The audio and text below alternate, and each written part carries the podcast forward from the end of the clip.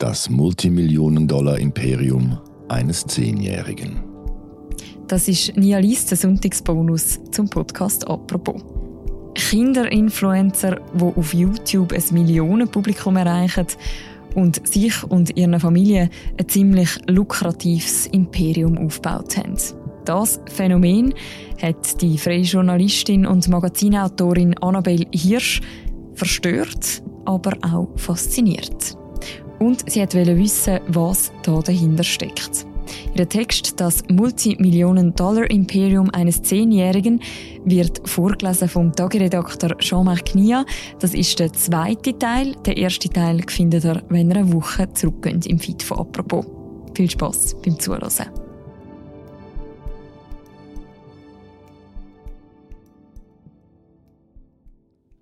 Statt sich frei zu entwickeln, also ohne den früh genug im Leben eintretenden Druck, sich anpassen oder gefallen zu müssen, werden Kinder dazu erzogen, den Erwartungen anderer, in diesem Fall Millionen unbekannter Follower, zu entsprechen, sie vorherzusehen und zu erfüllen. Das alles, um, wie es immer wieder heißt, geliebt zu werden. Wenn sie sich nicht ordentlich benehme, dann dürfe sie nicht mehr in den Videos mitspielen und niemand werde sie mehr lieben. So sagt es Melanie einmal irgendwo im Roman zu ihrer Tochter Kimmy. Und auch wenn solche Sätze im wahren Leben hoffentlich nie so explizit fallen, scheinen sie nicht ganz abwegig zu sein. Immerhin hört man diese Kinderstars davon schwärmen, wie schön es sei, von so vielen Leuten geliebt zu werden. Selbst die erwachsenen Mütter, die diese Accounts meist betreiben, danken ihrer Community überschwänglich für all die Liebe. Überhaupt wird mit dem Wort Liebe um sich geschmissen wie mit Konfetti. Das allein sei schon fragwürdig, meint de Vigan, diese Sinnentleerung der Worte, die man derzeit auch auf anderen Ebenen, etwa in französischen Dauernachrichtensendern erlebt. Viel bedenklicher findet sie hier aber die Werte, die durch die Inhalte vermittelt werden.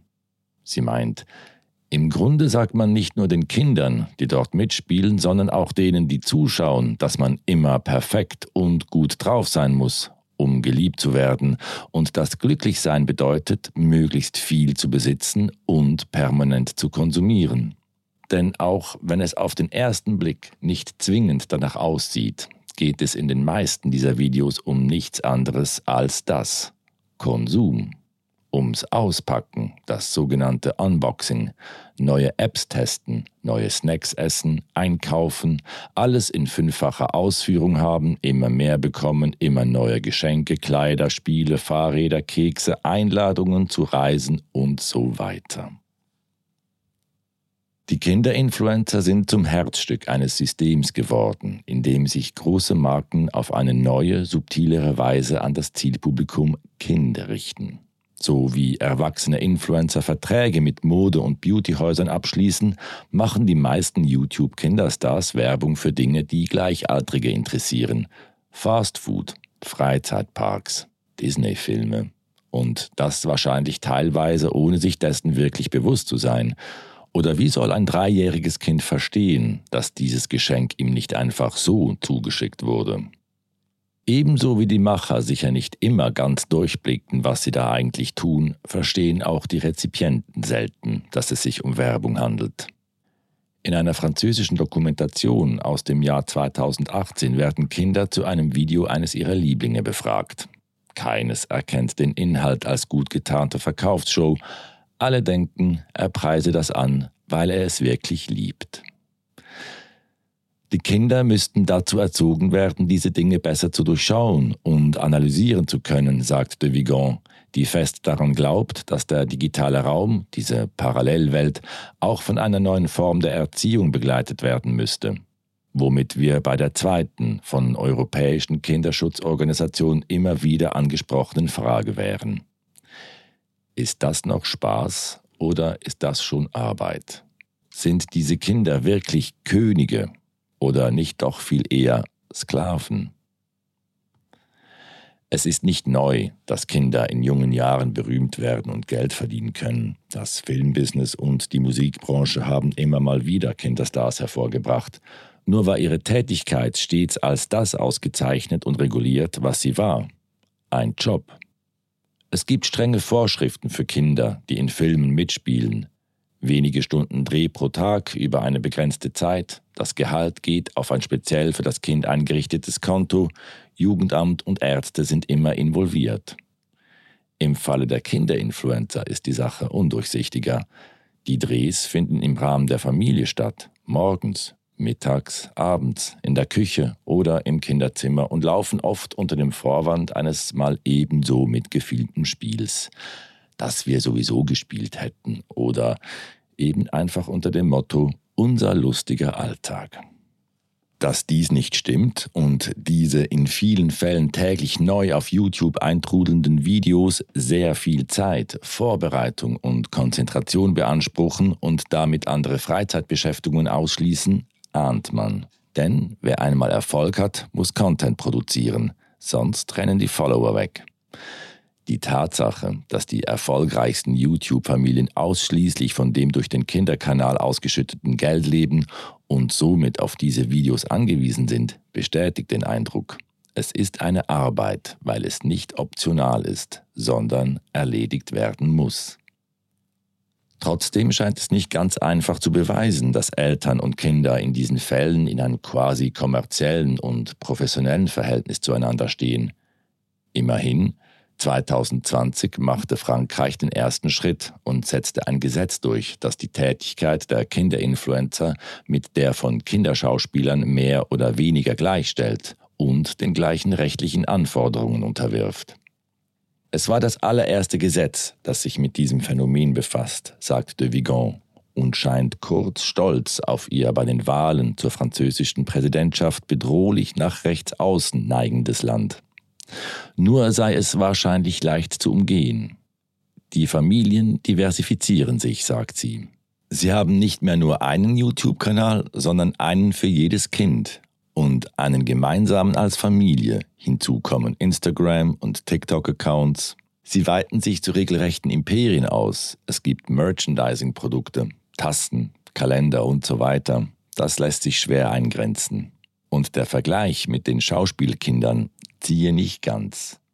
Sie meint, wenn man bei Kinderschauspielern sagt, man dürfe nicht mehr als drei Stunden am Tag drehen, dann klingt das richtig. Mit weniger bekommt man keinen Film zusammen und es handelt sich ja immer um eine begrenzte Zeit, ein paar Monate, einen Sommer. Bei Kinderinfluencern geht es um ihr Leben, jeden Tag. Da sind drei Stunden wahnsinnig viel. Das Verrückte sei doch, dass die meisten Eltern all das wahrscheinlich mit den besten Absichten tun. So wie Melanie im Roman bezeugen auch die Eltern der wahren Internetstars immer wieder, dass dieses Dasein eines ist, das ihre Sprösslinge frei gewählt hätten und lieben würden. Wenn man sie lassen würde, würde sie sogar viel mehr drehen, am liebsten die ganze Zeit. Diese Kanäle seien ein Familienprojekt, eine Möglichkeit, viel Zeit miteinander zu verbringen, sagen diese Eltern und denken wahrscheinlich, die Kritiker würden einfach noch zu sehr in der alten Welt feststecken. Manchmal habe sie sich das gefragt, sagte Vigon, ob sie einfach zu alt sei, um all das zu begreifen. Ihre Besuche in Schulen hätten sie aber recht schnell vom Gegenteil überzeugt. Auch Digital Natives, also junge Leute, die selbst ihr halbes Leben im Netz teilen, sehen die Sache mit den Kinderinfluencern kritisch. De Vigon sagt, Sie legen sehr viel Wert auf die Frage der Zustimmung, nicht nur im sexuellen Bereich, und die scheint hier nicht wirklich gegeben. Wie soll ein Kind im Alter von vier, fünf, sechs oder sogar zehn Jahren wissen, was es bedeutet, sich Millionen fremder Blicke auszusetzen? Wie soll es das verstehen? Wurde es in irgendeiner Form darüber informiert, dass diese Bilder nie mehr aus dem Netz verschwinden, auch nicht, wenn es das will? Wie soll es einschätzen, wie es später darüber denken und fühlen wird, dass peinliche Momente seiner Kindheit nicht nur der Familie, sondern der ganzen Welt zugänglich sind? Für die Jugendlichen, die sie getroffen hat, sei es eine Sache, als halbwegs eigenständig denkender Mensch zu entscheiden, gewisse Dinge in den sozialen Netzwerken zu teilen, aber eine ganz andere, als Kleinkind gefilmt und von seinen Eltern den Blicken anderer ausgesetzt zu werden. Es handle sich hier im Grunde um einen ganz klaren Machtmissbrauch, glaubt sie.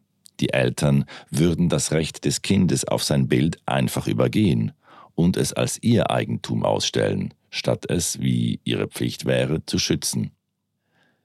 Die Frage, die Delphine de Vigan am allermeisten beschäftigt, ist die, was das wohl mit den Kindern macht. Naheliegende Gefahren, wie die seit Jahren bekannte Tatsache, dass Pädophile die Kinderseiten auf YouTube längst für sich entdeckt haben, werden im Buch thematisiert. Fast noch wichtiger erscheint hier aber der psychologische Aspekt. Was passiert mit diesen Kids in der Zukunft? Was für Erwachsene werden sie? Bisher ist das Phänomen zu neu, als dass man entwicklungspsychologische Folgen klar benennen könnte. Allerdings sind sich Fachleute einig, dass die massive Aufmerksamkeit kaum spurlos an den Kindern vorübergehen wird. Bei manchen glaubt de Vigon jetzt schon Veränderungen zu erkennen. Einige haben im Laufe der Zeit nervöse Ticks entwickelt. Mir schien das ein recht klares Anzeichen für eine Überforderung, den Wunsch, mal kurz nicht angeschaut zu werden, stellt sie fest. In ihrem Roman entwickelt sich die anfangs in der Gegenwart spielende Geschichte zu einer Zukunftsdystopie, einem Einblick in das, was in zehn Jahren sein könnte. Wirklich gut geht es ihren Figuren Kimi und Sami nicht. Die Autorin de Vigon erklärt, man kennt das ja von den traditionellen Kinderstars. Der Ruhm und die permanente Aufmerksamkeit sind etwas, das schwer zu ertragen ist. Wenn Bekanntheiten aus dem Rampenlicht in den Schatten rutschen und sich die Leute nicht mehr für sie interessieren, bekommen viele Depressionen, bekommen Alkohol oder Drogenprobleme. Zu diesen, wenn man so will, traditionellen Leiden kommen im Rahmen des Reality-TV, dessen Ausläufer die YouTube-Kanäle sind, noch ein paar andere mögliche Probleme dazu. Das Truman-Syndrom zum Beispiel. Was ausgedacht klingt, wurde tatsächlich bereits vor Jahren in den USA diagnostiziert. Menschen, die unter diesem Syndrom leiden, haben den Eindruck, permanent von Kameras verfolgt zu werden, so wie einst Truman Burbank in The Truman Show. Allerdings hat sich die Welt seit den 90ern so verändert, dass wir mittlerweile alle fotografiert und gefilmt werden, häufig freiwillig, mehr oder weniger viel von uns zeigen, Delphine de Vigan betont, dass sie die digitale Welt und YouTube in keiner Weise verteufeln will. Sie erkennt gerne an, dass dieser Raum für junge Leute ein kreatives Ausdrucksmittel sein kann, nur eben eher für solche, die es frei gewählt haben.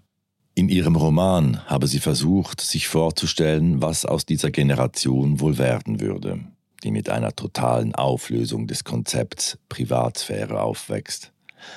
Gespannt bleibe sie trotzdem, denn auch wenn die Fiktion für sie der beste Weg sei, sich einer unbekannten Wahrheit anzunähern, halte die Realität am Ende immer die größten Überraschungen für uns bereit. Das Multimillionen-Dollar-Imperium eines Zehnjährigen ist ein Text von der Annabelle Hirsch. Erschienen ist er im Magazin und man kann den ganzen Text auch noch nachlesen. Den Link dazu im Beschreibung zu deren Episode. Und das ist der Sonntagsbonus zum Podcast «Apropos». Die nächste Folge von uns, die hören ihr morgen wieder am Montag. Bis dann, macht's gut. Ciao miteinander.